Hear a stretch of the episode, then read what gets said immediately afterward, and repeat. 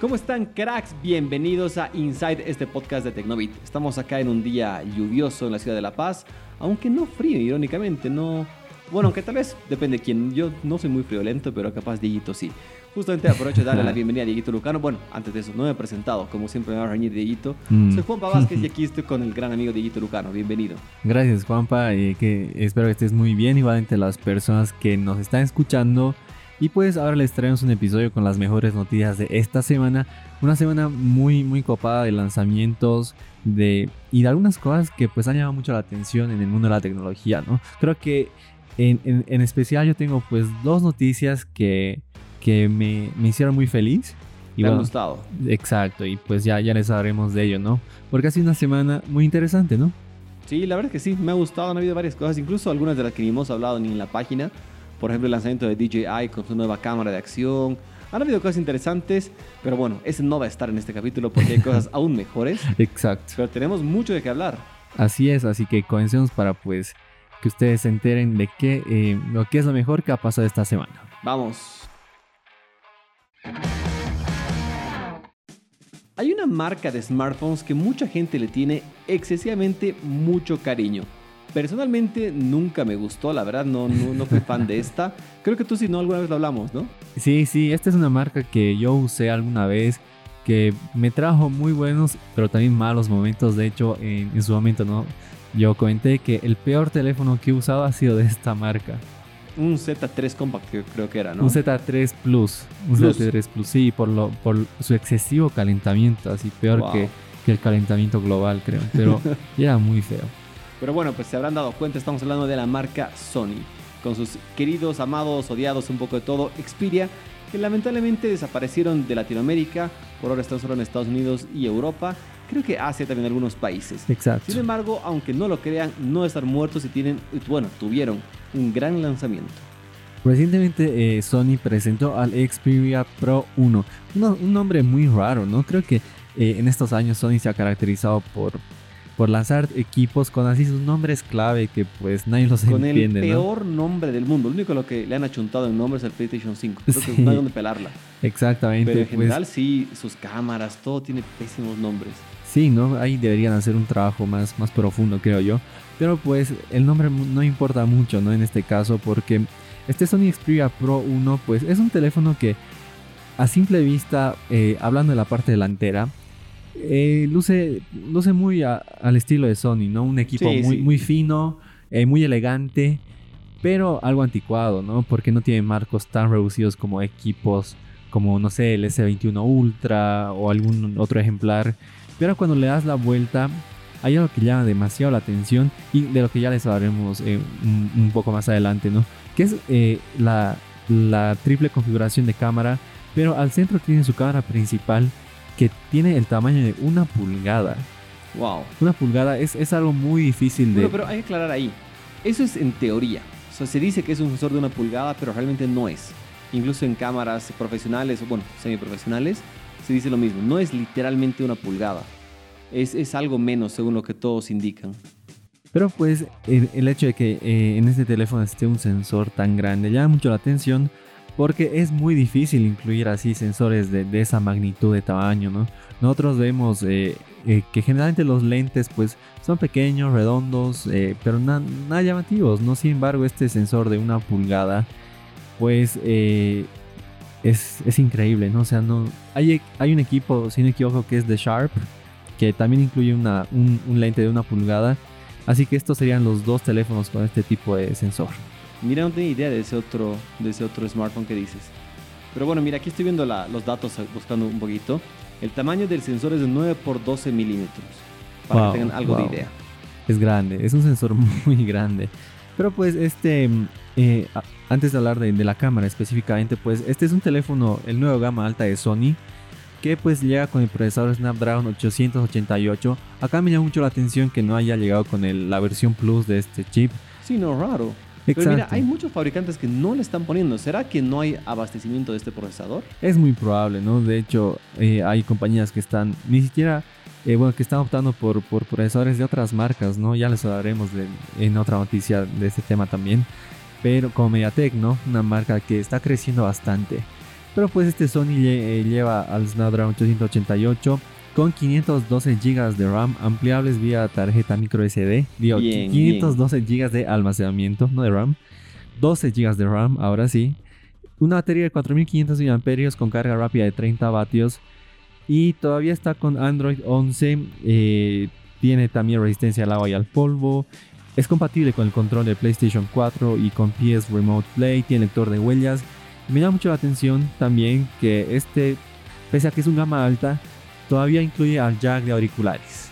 Increíble, ¿no? Creo que es de los pocos que todavía lo mantienen. ahí. Según yo, es el único gama alta que tiene. sí, ¿no? ¿Verdad? Tienes Sí, razón. sí, Creo sí. que no hay nadie.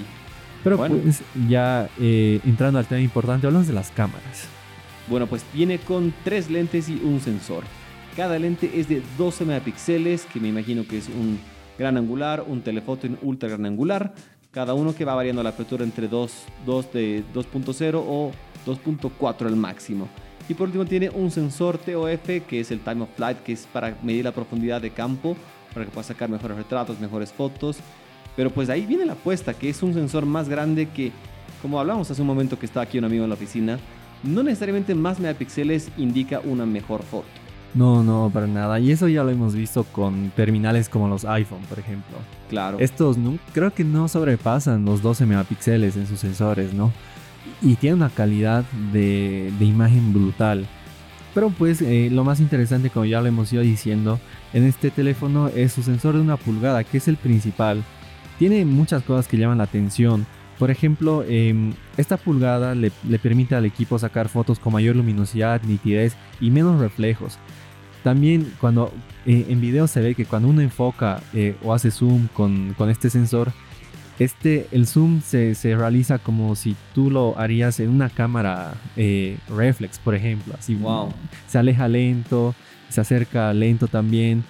Y también tiene eh, un, como una especie de, de lente protector tipo ojo que se, que se abre y se cierra cuando tú lo quieres usar.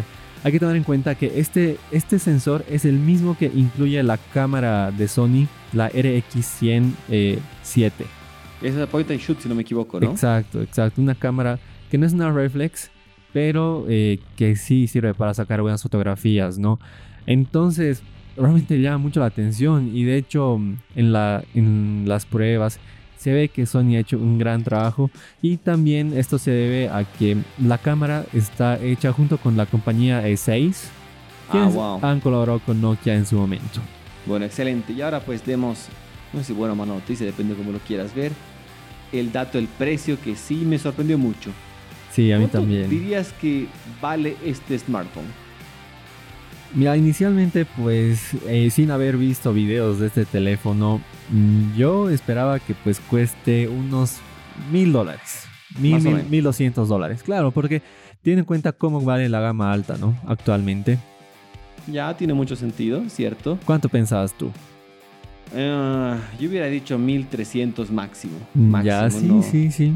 Estamos cerca. Pero, Estamos cerca, sí. y bueno, pues el precio oficial es de 1800 dólares, nada más y nada menos. Es bastante caro. Sí, sí, es sí, es que demasiado es alto. caro. Es, se acerca a un Z Fold 3, por ejemplo. Sí, de hecho yo creo que es un smartphone que no va a ser un superventas, de hecho, por el precio que tiene. No, para nada. Sin embargo, es para entusiastas, aquellos que si buscan un uso profesional dedicado a ese teléfono o que son fans de la marca. Pero no, no creo que vaya a ser muy popular, por así decirlo. Habrá que ver eh, cómo realmente es la calidad de los lentes, ¿no?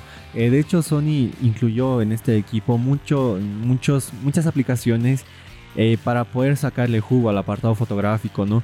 Hay que eh, remarcar también que en estos últimos años las cámaras profesionales de Sony se han hecho muy populares por, por su gran calidad, ¿no? Que ofrecen. Exacto. De hecho, tú usas una cámara Sony. Sí, sí, yo estoy a, a- a un pelo de que voy a comprar otra, porque realmente sí las amo. Exacto, porque son tremendas. Y de hecho, este, este sensor también experimenta, eh, bueno, tiene muchas funciones de sus cámaras profesionales. Hasta tú puedes conectar el teléfono con las cámaras para, para usarlo como monitor o realizar otras cosas. Entonces, realmente es un teléfono, creo que muy de nicho, ¿no? Muy Sí, para quien busca darle realmente un uso profesional, pero también tener a la mano un equipo con el que se pueda conectar a las redes, hablar con las personas o hacer otro tipo de trabajos, ¿no? Exactamente. Bueno, les cuento que este teléfono ya está en preventa en VH para Estados Unidos. O si estás en Europa, también ya puedes conseguirlo porque propuesta interesante. Si te gusta y te atrae, pues sí lo puedes conseguir en esas páginas. Hace una semana aproximadamente les hablábamos de que Facebook pues iba a cambiar de nombre. Todo estaba como rumor, sin embargo sí, se hizo realidad. Eh, y pues ahora Facebook eh, cambió de nombre, pero ojo, no Facebook la aplicación, sino Facebook la compañía. Eso confunde a todos, ¿no? De que, ¿y ahora qué vamos a decir? Algo, me mandaron memes esta mañana y me decían, ahora, ahora, me decían, pásame tu meta, ¿con, qué nombre estás en meta? No, no es el caso, simplemente es la compañía que cambió de nombre. Exactamente, pues la compañía Facebook, que es dueña de aplicaciones como Instagram, WhatsApp, Facebook y otras, cambió de nombre y ahora se llama Meta. ¿Qué te parece este, esta nueva denominación? No sé, o sea, no me gusta porque lo he pensado como posicionamiento, pero si tú buscas Meta en, en, Google, te van a aparecer millones de cosas, no es algo muy dedicado, no es como que busques Facebook y te lleva sí o sí a eso. Es una palabra muy ambigua, pero bueno, creo que también si comparamos con Alphabet, era totalmente ambigua. Son nombres que creo que no les interesa posicionarlos como marcas, simplemente que están ahí atrás por motivos comerciales, por, por otro tipo de cosas quizás más ejecutivas, por así decirlo. Claro, pero en este caso yo creo que Meta tal vez sí logre posicionarse como marca por el, por el concepto que trae consigo, ¿no? Exactamente, o sea, creo que nos da un, un guiño al futuro que está pensando Mark Zuckerberg. Exactamente. Bueno, eh, para que sepan ustedes, Meta, Meta hace alusión a, un, metaverso. Es el concepto que Mark Zuckerberg introdujo con, con, la llegada de este nuevo nombre. Y pues este metaverso combina eh, al, al, espacio físico con el digital a través de, diferentes herramientas, ¿no? Eh, con este, con la llegada de Meta, Mark Zuckerberg anunció que va a impulsar mucho el tema de la realidad virtual. Y de hecho, él, él mostraba en, en, videos, en imágenes, cómo eh, con la realidad virtual uno se podía encontrar con los amigos a través de avatares, eh, no sé, escuchar música, charlar, pero todo dentro de, de, un, de lo digital, ¿no? Claro. Entonces, es loquísimo lo eso me llamó demasiado la atención y es algo que Mark Zuckerberg sí planea trabajarlo, ¿no? Eh, con la llegada de Meta. Obviamente las aplicaciones Facebook, Instagram, WhatsApp y todas las, otras no van a cambiar en nada, pero eh, sí se trabajará mucho en este concepto del metaverso para que estas apps se adapten. ¿No te suena algo de superhéroes esto del metaverso? Similar al multiverso. Es, es, muy raro. Pero bueno, es el futuro, quizás.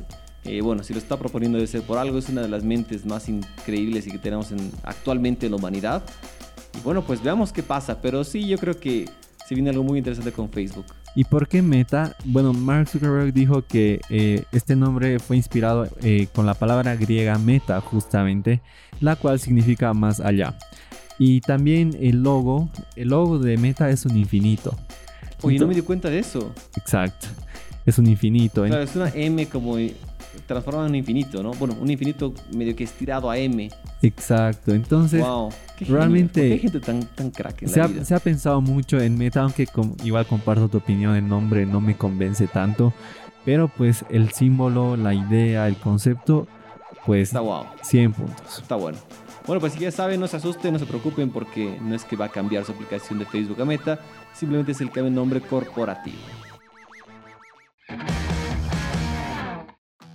Bueno, y una de las falencias más grandes que tiene Android es que no tiene una versión dedicada para tablets, que queda ahí ah, como que con sabor a poco. Exacto. Y lo mismo con los plegables que están bien, sí están muy bien optimizados, pero no terminan de seducir al 100% en software.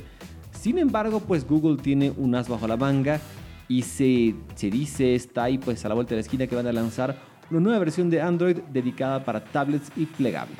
Bueno, de hecho, eh, no se dice, esto ya es oficial. ¿Oficial, oficial? Oficial. Ah, mira tú. Google, eh, de hecho, anunció recientemente celebró un, un, evento que no recuerdo el nombre, en el que sí ha presentado este sistema oficialmente, que tiene el nombre de Android 12L. Porque en el Google I.O. mencionaron un poco del tema. Pero no, yo, yo quedé en que quedaba ahí, que lo vamos a hacer pronto. No, ahora ya, ya está ahí. Ya, ya, es una realidad. Oye, pero hubiera sido ideal que se adelante un par de mesecitos para que ya salga el Z Fold 3 con esto. Hubiera sido ideal. Hubiera pero sido perfecto. eh, todavía este, este, de hecho este sistema ya está en su fase beta. Bueno, les hablaremos un poquito, un poco de eso más adelante. Este pues eh, nuevo sistema, que como tal es un nuevo sistema, eh, uno, uno piensa por ejemplo en, en diferencias entre y iOS y iPadOS, que son los sistemas de Apple para sus iPhones y sus iPads. Y ahí sí creo que existen muchas diferencias, pero al buscar un poco más de información sobre Android 12L, pues no hay tanto, sino simplemente se basa mucho en la optimización del sistema para equipos con, pantallas grandes. Por eso la L. La L es de large, exacto. Large o grande en, inglés, si es que no, no saben. Y pues, eh, como lo mencioné, el objetivo de este software va a ser el de hacer más agradable la experiencia de Android para aquellos dispositivos con pantallas grandes, que pueden ser tablets, terminales plegables o eh, equipos con eh, con Google Chromebook, si no me equivoco, puede ser. Pero también llama mucho la atención que Android 12L sí va a estar disponible para teléfonos. ¿Pero para qué? Exacto, es eso que yo no comprendo, sinceramente. De hecho, sí, aquí estoy viendo que incluso va a estar disponible para algunos píxeles. Exactamente, así es. No, no entiendo el por qué. O sea, ¿por qué? Yo así ahí los critico mucho. Me gustaría que se sienten y se dediquen uno exclusivamente para tablets, nada más diseñen un software solo para tablets exclusivos 100%. O sea, va a estar basado en, en Android todo bien, pero que esté dedicado a eso. Sí sería lo ideal y lo mismo para un plegable. Exactamente, yo tampoco entiendo eso, pero pues ya se agradece, ¿no? Que por fin Google le está, le está dando eh, la atención que merece a estos, a estos dispositivos porque siempre han sido olvidados, ¿no? Pero pues entre algunas de las cosas que van a llegar a Android 12L eh, como ejemplos, por, eh, mm, por, por, darles alguno, es que por ejemplo en la pantalla, en la pantalla de bloqueo se va a aprovechar el tamaño de la pantalla para eh, mostrar en un costado em, todas las notificaciones y la hora, mientras que en el otro va a aparecer el método de desbloqueo. Este es una especie de diseño de columna que se va a usar mucho en Android 12L. en los plegables, la doble columna, este diseño del que les hablo, se, eh, bueno, aparecería cuando el equipo sea abierto, por ejemplo. Ya. Entonces, por eso, como, como lo dije, ¿no? este Android 12L va a ser más una especie de optimización del sistema a las pantallas grandes para que se pueda aprovechar el espacio. Como tal, eh, no va a tener diferencias de Android, me parece, como las tiene, por eso lo mencioné, eh, iOS, con, Con, con, iPadOS, ¿no? Claro, ahí sí hay un mar de diferencias.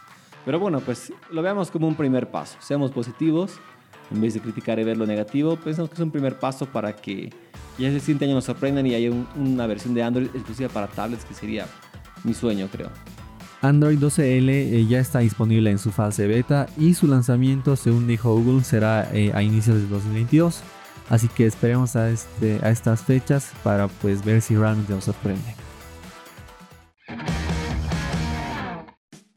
Y pues esta semana también se presentaron de manera oficial los Redmi Note 11, algo que a mí me sorprendió mucho porque los Redmi Note 10 han llegado a comienzos de este año. Dos semanas han llegado, juro que siento que... O sea, no, de verdad que han llegado al mercado latinoamericano, creo que son unos cuatro meses, cinco. Exacto, la estrategia de, de, Redmi, Xiaomi, todas esas marcas no se entiende. Sin embargo, pues eh, la gente agradece, ¿no? Que cada vez haya nuevos teléfonos, aunque a veces sí confunde.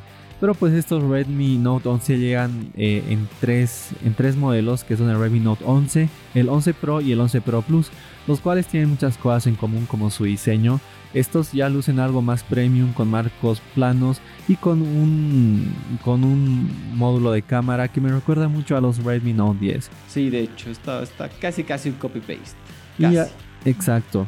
Y dentro de sí, pues entre algunas de las cosas más importantes son que llevan procesadores de MediaTek. Esto sí llama mucho la atención.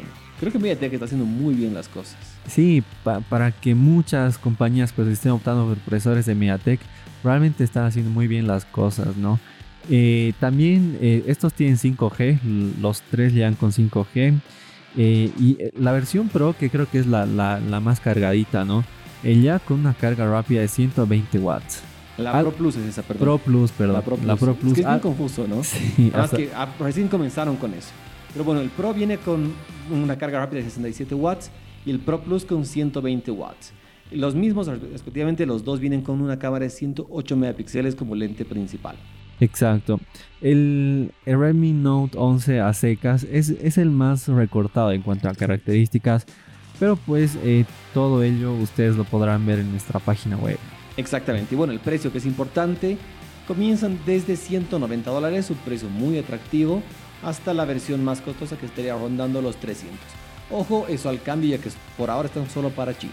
Claro, y estos precios ah, eh, que Juanpa mencionó son costos de partida, porque las otras versiones obviamente costarán más caro, pero igual eh, creo que los Redmi Note 11 llegaron con la calidad-precio que se esperaba. Ya verán mejor las características en, en nuestra página web, pero sí tienen cosas muy buenas. Sí, sí, bien, bien interesantes. Y bueno, pues espero que les haya gustado este episodio de noticias, que han estado variadas, dos smartphones interesantes, propuestas muy buenas, una posible nueva versión, bueno, ya existente versión de Android, un poco de todo. Pero bueno, pues gracias Dieguito, como siempre es un gusto que estés acá. A ti, al Juanpa y a todas las personas que nos están escuchando. No se olviden siempre de compartir este episodio, de, de, darle like y también dejarnos un comentario sobre qué es lo que opinan, qué, es lo que más les ha gustado esta semana. A ver, nos gustaría saberlo. Exactamente. Un gran abrazo para todos. Gracias, Dieguito. Cuídate. Tú igual, Juan. Gracias. Chao, chao.